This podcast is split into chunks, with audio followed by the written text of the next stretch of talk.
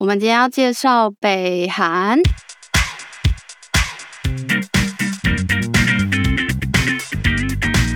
应该也是一个会很冷的地方。我第一个想到是金正恩，你知道这个新闻吗？这件事情是说，就是金正恩年轻的时候曾经到瑞士留学，然后呢，他是用假名的方式去那边。留学，所以大家其实不知道他是未来的那个北韩的领导人。然后他们师生就会回忆当时的金正恩对金正恩的印 象。看起来内容是很正面的，就是是一个阳光男孩的形象。金正恩喜欢打篮球。啊哎、之后 我第二个想到那个北韩的话，会想到脱北者，就是离逃离开北韩的各种人。那台湾好像出的蛮上市蛮多。相关的书籍，那我这边是有找到两本跟那个脱北者有相关的书籍。第一本是书名是我们最幸福：北韩人民的真实生活，是由记者芭芭拉德米克访问六位来自那个北韩的脱北者。那它是二零零九年出版的，用半小说的形式来做报道文学的书籍。嗯，然后第二本。是书名是为了活下去。脱北女孩朴妍美，她曾经在人口贩子的掌控下度过两年生不如死的岁月，才有现在的自由。之前有稍微看过这本书的介绍，然后我那时候印象很深刻的是，就是她的母亲啊，就是为了救她，就原本就是类似他们人口贩子，其实是就转卖这些女生都是为了那个性的方面嘛。然后原本就是那个对象是朴妍美，然后他母亲为了救他，反而是变成是他母亲变成是一个就是在做性的生活，嗯，怎么讲性贩卖的事情，嗯，就是母亲牺牲自己的，就是不要让女儿受到糟蹋。最后一个，我觉得讲到北韩就会想到的故事的话，就是讲到那个韩剧《爱的迫降》。《爱的迫降》，你也知道是谁演的吗？我知道啊，就是他们就是玄彬跟孙艺珍演的嘛，而且他们后来因为这部戏，然后也结婚了，还现在还有小孩了。哦，两个有结婚是因为这部戏结缘而结婚？那新闻报道都这样报啊，就是真的就是一个这个什么罗密欧与朱，也不是罗密欧主义啊，就是公主与王子的那种故事这样子。那那个爱的迫降的故事是讲说，某天因为龙卷风发生滑翔伞降落的事故，然后这个。玄彬哎，是谁啊？孙艺珍，德国韩国财团的继承人，他就不小心就是降落在朝鲜的那个势力范围之中，然后没想到后来就是一个那个朝鲜的人民军官，就是玄彬演的李正赫，就为了保护他，就帮他躲在，就是把他藏在那个，就不要让他被其他人发现呢、然后我们就是发展一个超越国界，就是很揪心的爱情故事。你这部你有看完吗？我没有哎、因为我只有看前面那个女主角回到南韩，然后男主角好像有跟着追过去，但我觉得后面我真的就觉得嗯有点平淡。就后来就没有继续把它看完，是没有那么在那种战乱中激情的感觉嘛？就不觉得没有刺激感？对啊，然后觉得剧情就是回到就是很浪漫的爱情故事。看完这些很浪漫的爱情故事之后，我就想说，会不会有人心生就是想要去北韩旅游？就是不，目前好像还没有重开，但是疫情之前的确是旅行社都有开北韩的旅游团的，在每个国家都会有。他们通过往往是透过旅行团方式去北韩做参观。他不会接受自由行。我后来就想说，哦，那找看看有什么北韩旅行团的价格表，或者他们去哪边玩。因为我实质上是说，我之前有认识一个朋友，他的确他跟他们全家人有一起去北韩玩过，那也是就是跟团去，然后就是有看一些秀啊之类的。然后他们去哪里都是坐在游览车上被载载去去看看东西的，所以他们本来就是一种呃套装形成的概念。那时候听完就觉得蛮蛮神奇，因为他那时候有拍照片。那我就想说，好，那看一下现在来说，那个旅行团会出怎样的行程？那我第一个找到是一个香港的旅行社 JE Tour。那这个旅行社它出了六天的探索神秘面纱的 All in One，重点是哪些吗？第一个重点就一定要去看南北军事分界的那个纬 A 三十八度，北纬三十八度线那个界限。然后另外一个就是参观平壤地下铁路，再来是参观国家少年宫表演，可以欣赏北韩青少年表演各种的乐器、民族舞蹈或者是跆拳道。最后，另外一个卖点是游览北朝鲜的四大名山，叫做妙仙山、妙香山、妙香山。这 四个景那个重要景点，有哪一个会真的吸引到你的吗？我只有第四个，我觉得应该第一个吧。它那不就是那个南韩那个景点吗？就是一个房子在中间呢、啊。哎、欸，就有点像德国，大家就会去拍的柏林围墙那种感觉啊。哦，那有什么好拍的、啊？就是一个历史的关键的。我还没蛮想看那个山势奇妙且神秘的妙香山呢、欸，就感觉这种东西是一定要到现场去，不然其他感觉都可以做一个那个复刻的东西在其他地方。去逛一逛、拍拍照就好了。嗯，我因为我觉得像那个妙仙山，你进去山里面，就是除非真的很特别，不然的话，应该也是看起来就很像在去爬山踏青那种感觉。呃，香港的另外一个网站叫做 Money Smart 的网站有讲到北韩旅游的十大禁忌：第一个，持男孩护照的暂时不可入境；第二个，记者不容许以一般游客身份进入北韩。第三个不能携带航拍航拍机器，第四个不可以携带实体圣经或其他宗教书籍，但容许以电话或电脑等私人阅读宗教书籍。第五个是不可以携带北韩材题材敏感的刊物及书籍。第六个是手机不能保存政治敏感或色情图片，出入境会检查手机。第七个是避免携带南韩或美国政治书籍。之前不是有一个美国人吗？他去北韩玩，你有听过这个新闻吗？他后来被后来被监禁。哦，是因为看到他手机里面有他在北韩玩的时候，他他就看到那个路上有一个海报，然后就把海报拿走，然后就是那个出境的时候他被抓到，然后所以那个美国人最后面就被关进监狱里面。但好像他中间出现一些身身体上的一些状况之后，所以那时候就美国的大使馆就是要求美要北韩释放这个美美国青少年还是美国很年轻的男生。然后最后啊，那个年轻人好像就是后来就变在那种植物人状态吧，就被运回美国，然后去美国没几天就死掉了。哇，天哪，好可怕哦！对，所以千万就是你去那边任何东西都不要碰，这是最好的一件事情。这种后就最来讲最后这三个，就跟刚刚讲的这样。第八个是除了在光复百货以外，消费只能用人民币或美金。第九个是严禁随便拍摄军人。最后一个是切记模，切记千万不要模仿北韩领导人竞争金正恩等政治人物。那现在听到这边，你真的想要想要去的话，我这边还是有的新闻，就只有找得到香港那边的旅行社的报价。那总共找到五家旅行社的收费比较表，那有各种天数不同，它的价价位都不一样。那香港旅行团捷旅，它开八天去北韩玩。它开价港币一万五千元，一港币等于三点八九新台币，所以就等于说用四来算的话，那哦，所以这个节旅的八天之旅的话，大概花台湾台币是六万块钱左右。那接下来看到下面有四天最便宜的那个天洋旅游是多少钱？四条也要一万一零二六八，这样也要四万多。嗯，所以大概就是说四万多到六万多。哎，其实这样讲起来，四天六四万，八天才六万，那当然是要去八天啊。对，哎，它最高有开到十一天的，像那个 GLO Travel，它最高有开到那个一千一万七百八九十八零，哎，我在讲什么鬼啊？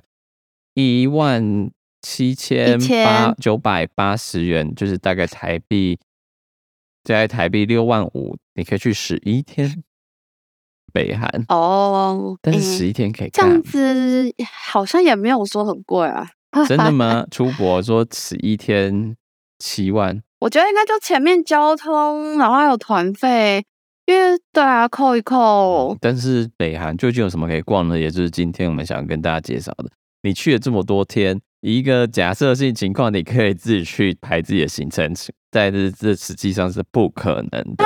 那假如说你真的可以自己排行程的话，那北韩究竟有什么博物馆你可以去看呢？是因为博物馆迷，所以这集主要就想跟大家回顾，看博那个朝鲜到底博物馆有在展示什么东西。那这个资料是来自维基百科里面所列举的北韩的博物馆。那你可以先帮我们开始介绍其到底有什么东西。博物馆例如有朝鲜革命博物馆、战争胜利博物馆、建党博物馆、动物园、艺术馆、邮票馆或铁路博物馆等，还有一般。等一般软性大众主题的博物馆，就是什么革命啊、战争胜利啊、建党啊，这都跟那个朝鲜的这个整个领导阶层有关系的部分。那我所以中间就挑了几个，我觉得还蛮具有特色或者非常奇特的博物馆，因为其他人就可以可以想见，就是一个共产主义、歌颂共产主义类型，或是跟这些抵御外敌之类强调这爱国心的博物馆相关嘛。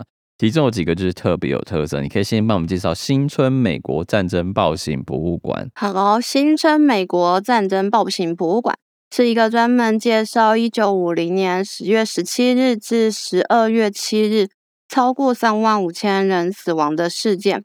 那在北韩政府诠释的角度，这是南韩和美国军队在朝鲜战争期间对朝鲜平民进行的一次大屠杀。但是在维基百科文末也提到，有些历史学家认为它是地方斗争造成的大型死伤事件，但后来被以战争作为包装的政治意识形态作为宣传。嗯，所以这个就是要看全视角都是这样嘛？那这个。这个在北韩政府的诠释角度，就是这是美国的战争暴行。第二个，我觉得想要跟大家介绍的是国际友谊展览馆，这个也是蛮妙的，是位于平安北道妙香山的国际友谊展览馆。它里面有一百五十个房间，摆放各国政要要赠送给前领导人金日成和金正日的礼物，约有六万至二十二万之间的礼物数量。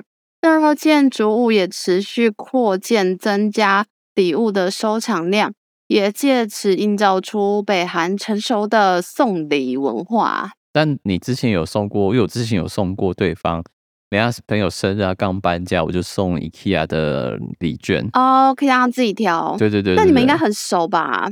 其实没有哎、欸，但是后来因为我真的不知道送什么东西，然后就好像又要送，哦、但后来有点后悔。哦。因为我想说会送到这个，应该是真的很熟。嗯，后来有点后悔，就是了，因为后来就觉得这个朋友不值得交。哎哎哎，因为是这样子，心碎，超心碎的。反正总之就是送了送了钱，然后就是他想说啊，有点不太值得。但继续讲下去，那个 Bloomberg 彭博他有报道相关的行为，就是维基百科里面还有引述 Bloomberg 的报道呢。博物馆参观就是他报道说，博物馆的参观者。会被告知，这些惊人的礼物数量也代表着伟大领袖金日成受到世界上无尽的爱和尊重的证明。里面像是古巴强人卡斯楚的鳄鱼皮箱，美国送的 Michael Jordan 的签名篮球，或是史达林的防弹轿车。嗯，总之就是一个不可思议的。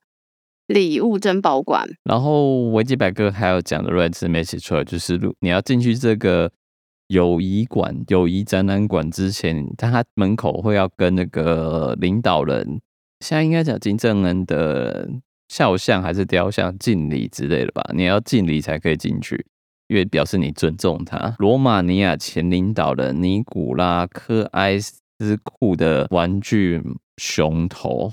就是毛茸茸的那个熊的玩具，他会送一个头。巴勒斯坦前领导人送的镶有宝石的银剑啊，嗯嗯，好，或是中国第一任总理周恩来送的古董留声机，和毛泽东送的装甲火车厢。呃，好，坦萨尼亚的象牙石子雕像，南斯拉夫的金烟盒。东德的苏联青铜坦克模型，和蒙古的一双银筷子，这些都会让你想去看吗？请问？呃，嗯，其实我只会觉得很惊人，但应该嗯不会特别想看。就是而且东西数量众多，它有八六万到二十二万个礼物，但是这也是看得很累，而且都不太知道哦。哦，就大概就是这种感想吧。看完就是哦哦，大概是这样子。应该也不会有什么其他评论了。对，或是不敢有什么其他评论，怕评论就出不了北韩了。对啊，有可以有什么评论？就是拍照，嗯、但要这可以拍，应该可以拍照吧？不晓得哎、欸，应该应该可以。对啊，嗯，哦，好大啊。嗯，好，那最后一个要讲的是北韩中央动物园，你可以帮我介绍一下吧？一九五九年四月建立的北韩中央博物馆，据说有超过五千只六百五十种的。动物或来自世界各地非原生种异国捐赠的动物，呃，有国际跟国际友谊馆有强烈的既视感。那饲养了金日成养的八只狗，还有这些狗的后代子孙。那英国《每日电讯报》报道，该动物园还有一只鹦鹉，它能用英语叫出“伟大领袖金日成同志万岁”。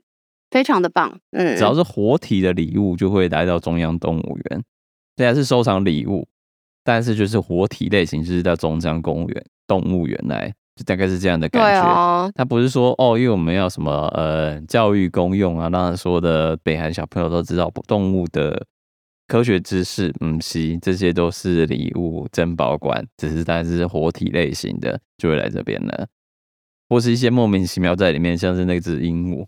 也是一个哦，为什么呢？为什么这是一个景点呢？对啊，而且平常就要让他就要受如此的教育，连动物都是很厉害，就是无孔不入的一个国家，就是教育不能等，真的哦，太恐怖了。对，但是这些就是，如果你还要想知道其他北韩可以逛的博物馆，虽然是应该是不太有机会可以排进去你的行程了，除非党愿意让你逛。